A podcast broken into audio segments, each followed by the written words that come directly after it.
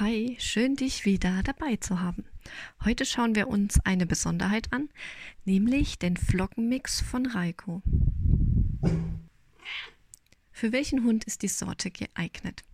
Also generell kann er alle Hunde in jeder Lebenslage gefüttert werden, da der Flockenmix leicht verdaulich und fettarm ist. Er hat auch eine sehr hohe pflanzliche Wertigkeit. Da ist also kein Mist drin.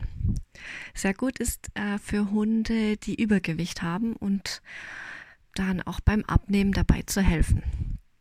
Der Flockenmix aktiviert nämlich den Darm, um zum Beispiel auch Verstopfung entgegenzuwirken. Und wichtig zu wissen, das hier ist ein Ergänzungsfuttermittel und kein Alleinfutter. Also ideal in der Kombination mit Frischfleisch oder auch Nassfutter aus der Dose. Die Sorte ist laktosefrei und da keine Kroketten enthalten sind, gibt es auch keine Krokettengröße, aber die Anteile, die darin enthalten sind, sind auch eher im kleinen Bereich zuzuordnen. Kommen wir zur Zusammensetzung. 30% Weizenflocken, 10% Erbsenflocken und 2,5% Karottenflocken. Die Flocken enthalten viele wichtige Mineralien wie zum Beispiel Calcium, Magnesium und Natrium. Das kennst du ja auch von den Haferflocken zum Beispiel. Dann ist noch Mais gepoppt, Gerste gepoppt, Weizen gepoppt, Reis gepoppt enthalten und das gepoppt ist sehr wichtig, denn dadurch kann dein Hund Mais, Gerste, Weizen und Reis viel besser verdauen und die Bestandteile auch besser aufnehmen. Lauch geschnitten ist drin und ähm, Lauch enthält auch sehr viele wichtige Mineralien und Vitamine und sehr wichtig auch hier, es steht an letzter Stelle, denn zum Thema Lauch. Du solltest nicht selbstständig deinem Hund Lauch geben.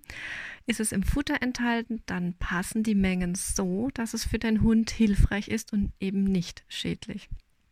Auch hier gilt nämlich das Sprichwort. Die Menge macht das Gift. Und zu viel Lauch ist definitiv schädlich für deinen Hund. Deswegen ähm, du selber bitte kein Lauch füttern. Ist es im Futter enthalten, dann ist es so in der Konstellation in Ordnung, weil dann auch wirklich auf die Menge geachtet wird. Schauen wir uns die analytischen Bestandteile an. Es ist 13,8 Rohprotein enthalten und ähm, ja, ist im unteren Bereich beim Trockenfutter. Dann gibt es noch Fettgehalt mit 2,1 Prozent. Ist auch im unteren Bereich. Dann gibt es noch Rohfaser. Die ist mit 9,9 Prozent und liegt dann noch im Rahmen.